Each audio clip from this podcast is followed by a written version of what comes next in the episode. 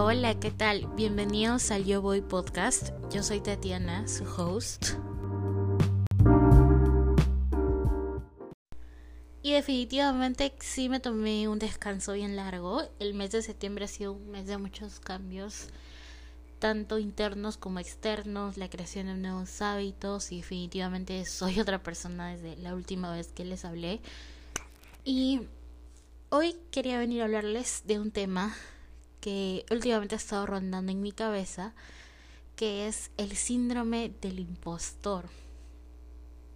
Realmente nunca, sí he escuchado antes de este síndrome, pero nunca pensé que yo iba a sentir eso, porque siempre me he considerado una persona muy segura en ese sentido. Así que primero vamos a ver cuál es la definición del síndrome del impostor. Significa dudar de uno mismo, no ser capaz de evaluar de manera realista tus propias habilidades y competencias.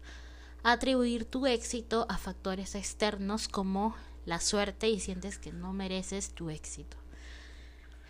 Uy, a lo largo de mi vida siento que no he tenido muy presente o muy desarrollado, si podríamos decirlo así, el síndrome del impostor siempre he estado muy consciente de lo que he logrado, pero nunca lo he tomado como algo magnífico, siempre he tratado de, de, de ver el resultado de un éxito, de una buena nota, de un trabajo, lo que sea, que viene detrás, eh, eh, hay detrás un trabajo muy duro, hay mucha motivación, disciplina, etcétera. Entonces, no he sufrido mucho este síndrome del impostor hasta, hasta últimamente que eh, he estado hablando inglés porque he tenido algunas entrevistas de trabajo en inglés.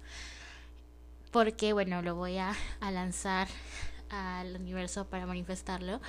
Quiero conseguir un trabajo remoto, o voy a conseguir un trabajo remoto eh, en otro país. Porque quiero practicar justamente mi inglés de hecho, yo sí tengo un nivel medio avanzado, se, lo entiendo perfectamente y también lo hablo, pero después de tantos años de simplemente hablar español, español, español, obviamente ya mis habilidades comunicativas, sobre todo al hablar, no son las mismas. Y esto me di cuenta cuando eh, hace un mes, me parece, que tuve mi primera entrevista en inglés. Y sentí como cuando te subes a, a uno de estos juegos mecánicos, sentí una adrenalina, sentía muchos nervios como nunca, o sea, no me daba miedo eh, otra cosa más que el hablar el inglés y que no me entiendan.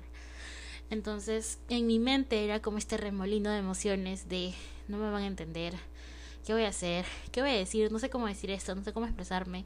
Tenía muchos sentimientos y pensamientos que se iban acumulando durante la espera en mi en el Zoom, ¿no? O sea, a mí no me no me admitían todavía en la sala y yo sentía toda esta adrenalina de emociones y me sentía ansiosa y sentía como si estuviera subiendo en este en este juego mecánico y que ya iba a caer, ¿no? Ese sentimiento como que se te va la vida, no como que se te va se va el alma de tu cuerpo.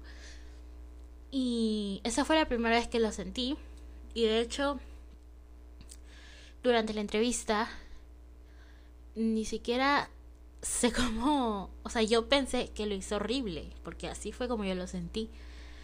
Pero de manera sorprendente, el entrevistador entendía perfectamente lo que yo estaba diciendo.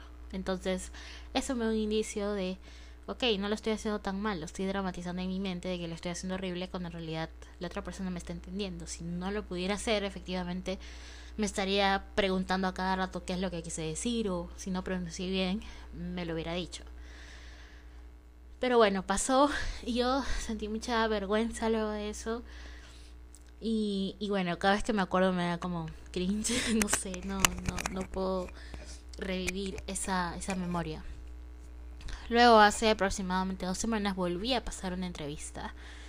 Pero esa entrevista ya fue un poco más larga y requería, aparte de eso, contar mucho sobre mi background, sobre mis habilidades.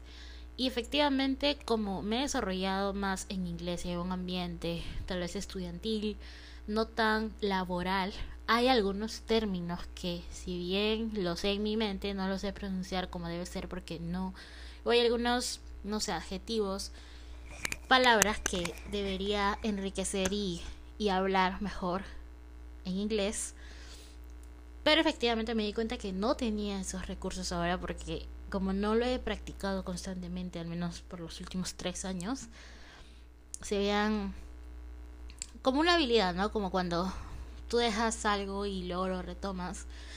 Y bueno, esta vez me sentí menos nerviosa, pero eh, de todas maneras sentí durante eh, hablaba, sentí esta, esta ansiedad, esa adrenalina nuevamente, no tanto como la primera vez.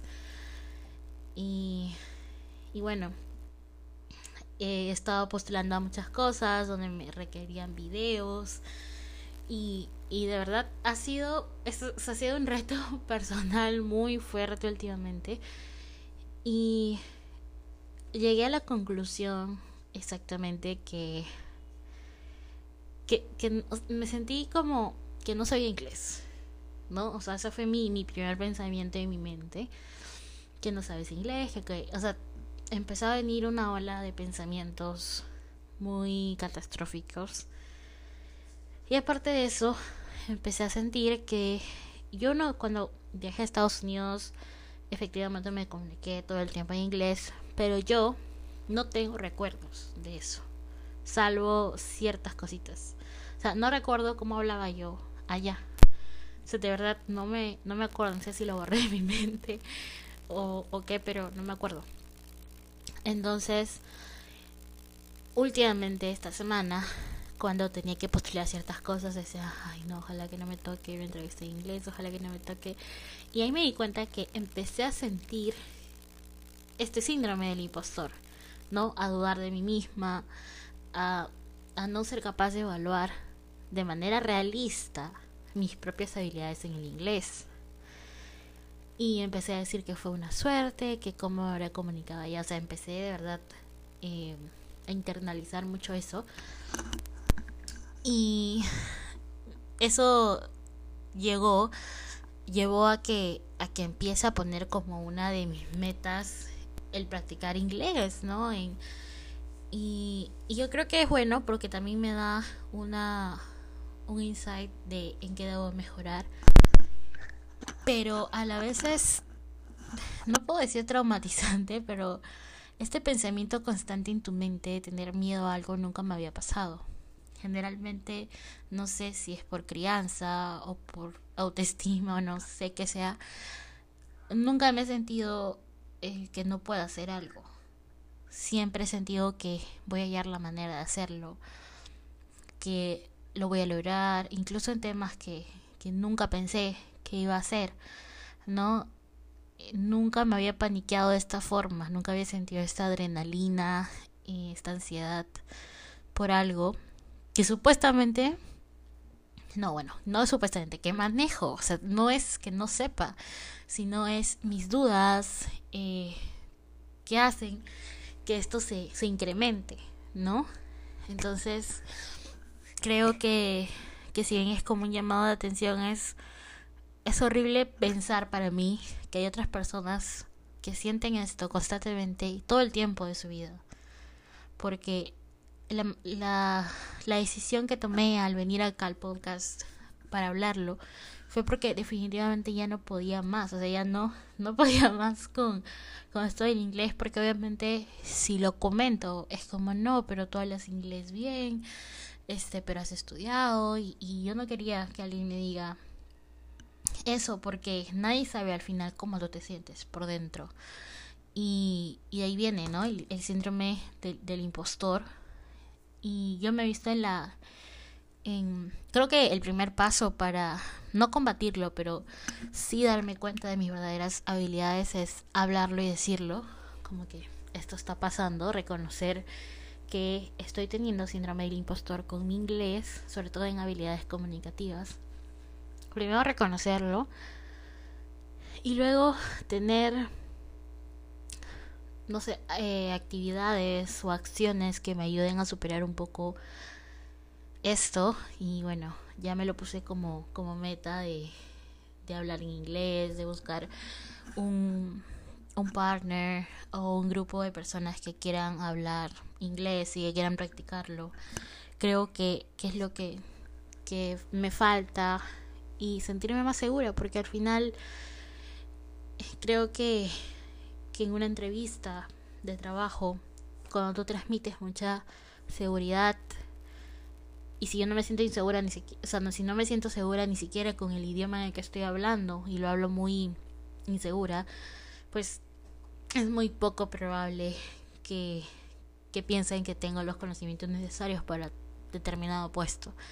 Entonces, siempre pienso que la seguridad en uno mismo es muy importante, de ahí viene también el, autoestima. Y yo creo que es una situación por la que todos hemos pasado en alguna, algún momento de nuestra vida, pero casi nunca lo hablamos, nunca lo, lo decimos. De hecho, si no fuera por el podcast, no se lo diría a nadie, porque es muy difícil de explicar. Es muy difícil decirle a alguien, ¿sabes qué? Siento que no sé nada de inglés porque lo primero que se viene a la mente de otra persona es, no, ¿de qué hablas? Tú sí sabes inglés. Y en este momento es como, cualquier persona te puede decir que tú eres excelente en algo, pero nadie se juzga más que tú. Y yo me he dado cuenta eso en otros ámbitos de mi vida, que, que alguien puede decir como, uy, eso está hermoso, eso está precioso, y tú lo ves y dices, no, está defectuoso, falta perfeccionarlo, etcétera. Entonces las percepciones que, que tenemos, cuán duros somos con nosotros mismos, ¿no? Yo creo que con otra persona yo misma sería menos dura, pero conmigo misma es como, me, me juzgo demasiado. Sobre todo en esto nunca me había sentido tan impotente como, como algo que se, se, se aleja de mis manos, ¿no? O sea, como que no lo puedo controlar. Y el nerviosismo que siento cuando hablo inglés, bueno, ahora es mucho menos, pero la primera vez sentí como, o sea, de verdad fue una ruleta rusa dentro de mi corazón que yo sentía que ya me iba, no sé, fue, fue impresionante el nivel al que podemos llegar y por eso yo creo que sigo diciendo que la salud mental es demasiado, demasiado importante para todo. Y, nada, espero que de verdad esto les ayude en algo a pensar y a sentir de que no estamos solos, todos dudamos de uno mismo. Yo pensaba que que no era de las personas que dudaba de sí misma, sobre todo en ese tipo de temas, pero acabo de, de ver que sí. Y si quieres practicar inglés, escríbeme para hacer un grupo o algo, porque de verdad siento que, que lo necesito. Necesito un, un, support group en inglés para poder practicar.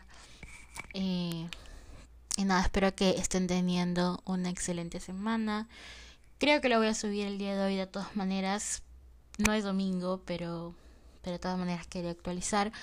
Porque, como les dije anteriormente, este podcast es como, no sé, un diario para mí donde vengo a hablar cosas que genuinamente me preocupan y me inquietan.